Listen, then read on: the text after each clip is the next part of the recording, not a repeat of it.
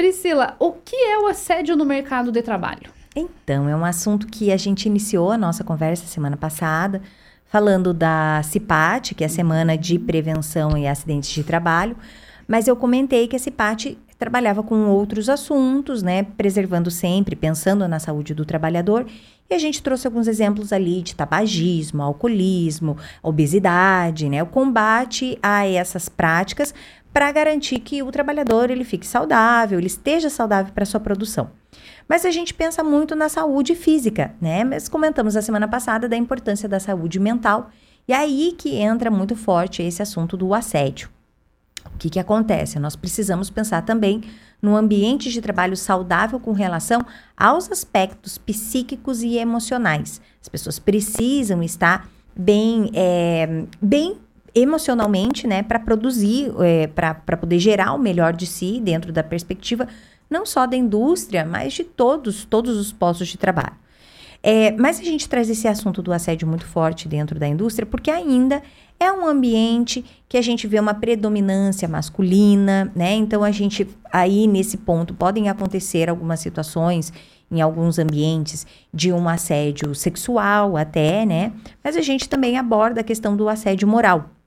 Então o que, que seria o assédio? qualquer tipo de violência, de constrangimento do trabalhador no ambiente de trabalho.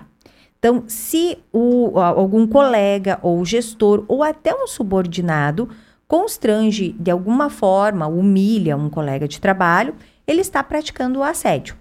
Então, é importante a gente frisar que o assédio ele pode vir de todas as frentes. Ele, ele, a gente chama de assédio colateral, aquele que vem de colegas do mesmo nível hierárquico. Assédio ascendente, aquele que vem de baixo para cima, ou seja, po podemos ter o caso de assédio de um subordinado para com seu superior hierárquico, e assédio descendente, aquele do superior para com o seu subordinado. Então, uh, qualquer tipo de constrangimento, humilhação, e aí a gente tem uma gama muito grande de situações que podem ser consideradas assediadoras, né? É, a exigência de metas inatingíveis, a humilhação com relação a, a denegrir a imagem desse colega de trabalho, a, e até, assim, algumas práticas que muitas vezes se confundem porque as pessoas acham que são meras brincadeiras, meras piadas, mas acabam sendo atitudes assediadoras também como a utilização de apelidos com, que, que são pejorativos para os colegas de trabalho. Então, tudo isso pode ser considerado um assédio. Nós estamos recebendo aqui no estúdio CBN Ponta Grossa Priscila Jaronski, ela que é diretora executiva da Casa da Indústria da FIEP aqui de Ponta Grossa, e hoje o assunto é assédio é, no mercado de trabalho. Priscila, e é fácil para um trabalhador identificar que ele está sendo assediado? Não, a gente observa que realmente há é, muitos casos de resistência da vítima. Porque a vítima também tem essa postura de achar, ah, não, é uma mera brincadeira, vai passar, sempre acredita que aquilo é momentâneo, que vai passar. Mas a gente também precisa elencar a diferença de um dano moral para o assédio moral. O dano moral é um ato corriqueiro, um ato isolado. O assédio, ele precisa ter a continuidade, a constância daquele assunto, né? Daquela, daquela abordagem. Então, ela é constante e contínua. Então, essa abordagem que faz gerar o constrangimento, a utilização do apelido, é a perseguição, a chacota, a tiração de sarro, né? Nesse sentido, assim, de, de brincadeiras inadequadas, indevidas. Tudo isso é, é, pode ser considerado assédio se for contínuo. Então, às vezes dura dias, dura meses, dura anos, e muitas vezes é, acaba tendo como objetivo do assediador que essa pessoa se desligue da empresa. Né? Então, ah, eu não gosto dessa pessoa, não quero que ela permaneça aqui, eu vou assediar até que a situação se torne insustentável e essa pessoa, que é a vítima do assédio, acabe pedindo o desligamento aí, em razão de não conseguir mais manter o contrato de trabalho. E o trabalhador, ele pode até acabar adoecendo por conta disso? Sim, é muito comum. A gente observa doenças emocionais é, ligadas aí a essa condição que geram aí a depressão, geram a ansiedade, o burnout, né, que a gente fala muito que é a condição ligada aí a exigências de metas.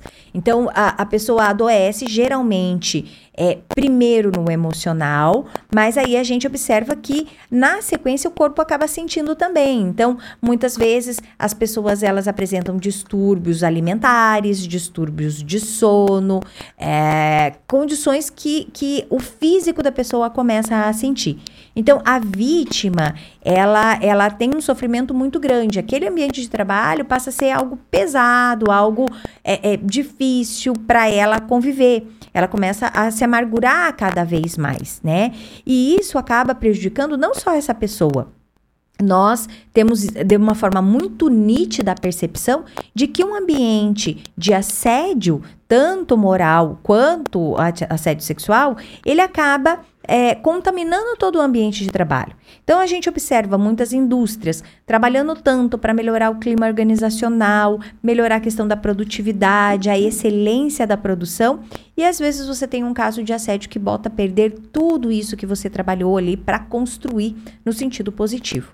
Então, o assédio ele precisa ser olhado com muita atenção, com muita, é, muita sensibilidade por parte da empresa, para que essas atitudes sejam combatidas e seja aplicada uma, uma, uma, política de tolerância zero né, dentro das, das empresas, das indústrias, para combater qualquer tipo de assédio dentro do ambiente empresarial.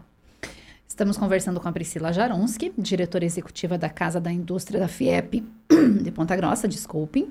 E o assunto hoje é assédio.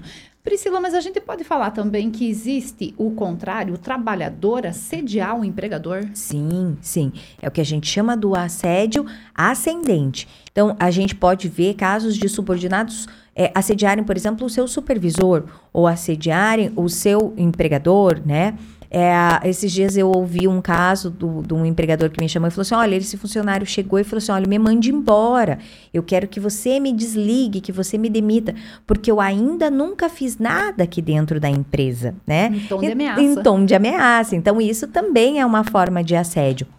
Então, quando a gente tem uma política de combate de assédio dentro da estrutura e da política empresarial, a gente combate todas as formas, inclusive essas de inferiores, né, de subordinados aí em grau hierárquico, vamos dizer, para os seus superiores.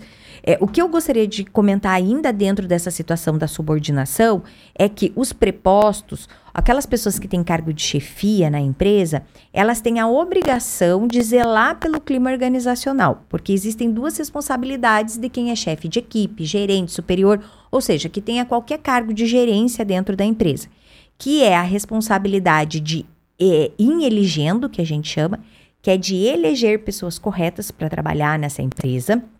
Afinal de contas, a empresa é uma segunda casa da gente, né? A gente não escolhe qualquer pessoa para entrar na nossa casa. Então, da mesma forma, a gente alerta, a gente faz essa ressalva para a importância que esses superiores têm de eleger as pessoas corretas que estejam aí com a mesma política, com a mesma bandeira, com que, que estejam de acordo, por exemplo, com o código de conduta daquela empresa, né? E a outra responsabilidade é a invigilando, que é a de vigiar para verificar se realmente todas as determinações, as políticas, as posturas da empresa estão sendo cumpridas pelos funcionários.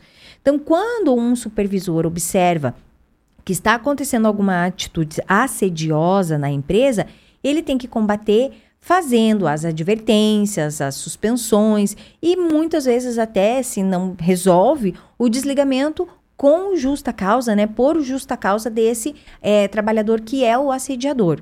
É importante que haja feito, haja, seja feito antes uma investigação, porque às vezes as denúncias elas podem ser infundadas, a gente também tem que considerar isso, mas que a empresa conte com um corpo técnico preparado para fazer esses casos de investigação, muitas vezes conduzido pelo RH, ou por um canal de, de, de, denúncia que a empresa tenha, mas que seja feita a investigação preservando né, sempre a, a confidencialidade ali da situação e a, a preservando também o nome do, do, da vítima, bem como o nome do assediador, porque às vezes a denúncia não vai se configurar. Uhum, e após a configuração, né, verificar nessa investigação que houve sim um caso de assédio, que a empresa tome as providências que a legislação determina que ela precisa tomar. Priscila, nem sempre é uma coisa fácil, né? Para o trabalhador, principalmente, é, denunciar, fazer essa denúncia. E como que ele pode fazer? Quem que ele deve procurar para denunciar? É, e além de não ser fácil, geralmente é muito difícil, né? É justamente ao contrário, porque quando a gente fala em assédio, a gente está falando aí em situações que são muito delicadas, né? A pessoa que vai procurar, muitas vezes ela já está fragilizada, ela está emocionalmente abalada. Então, a, a, é delicado para a vítima procurar essa, essa, esse apoio, né? mas também é complicado para a empresa receber. Então, eu não posso destacar qualquer pessoa da empresa para lidar com esse assunto. Então, as pessoas ali eh, que são relacionadas ao RH ou ao canal de denúncia, elas precisam estar preparadas para lidar, porque geralmente são casos pesados, principalmente quando envolve o assédio sexual.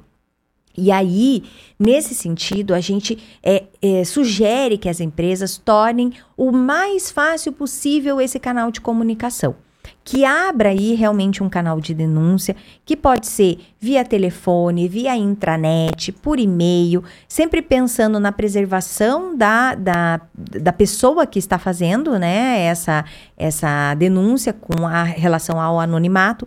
Mas assim, gente, aquela simples caixinha de sapato com o furinho em cima, vedada e colocada lá no, né, fechadinha, assim, você pode fechar com uma, uma, uma fita adesiva, né, é, e deixar lá no vestiário, lá no banheiro, ela funciona também.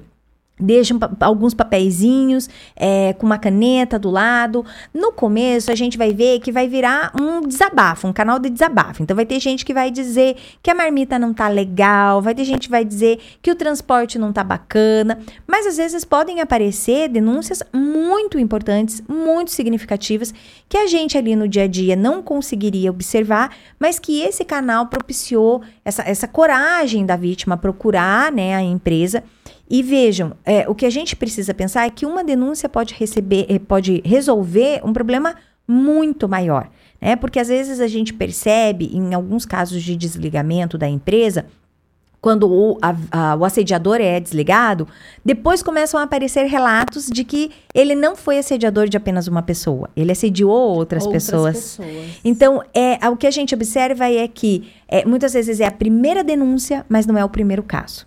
Então, por isso que a gente precisa alertar as empresas a tratarem esse assunto com né, muita atenção, principalmente no momento pós-pandemia que a gente vive, onde as pessoas realmente ficaram mais fragilizadas.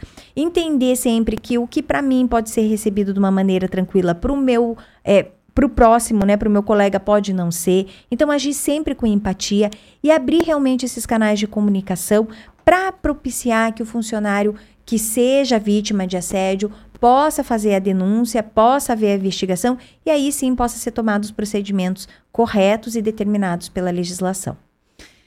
Essa foi a entrevista com a Priscila Jaronski, através da coluna Indústria, e o tema hoje foi sobre assédio no mercado de trabalho. Priscila, obrigada pela sua participação e até a próxima quinta-feira. Obrigada, obrigada a todos os ouvintes e até a semana que vem.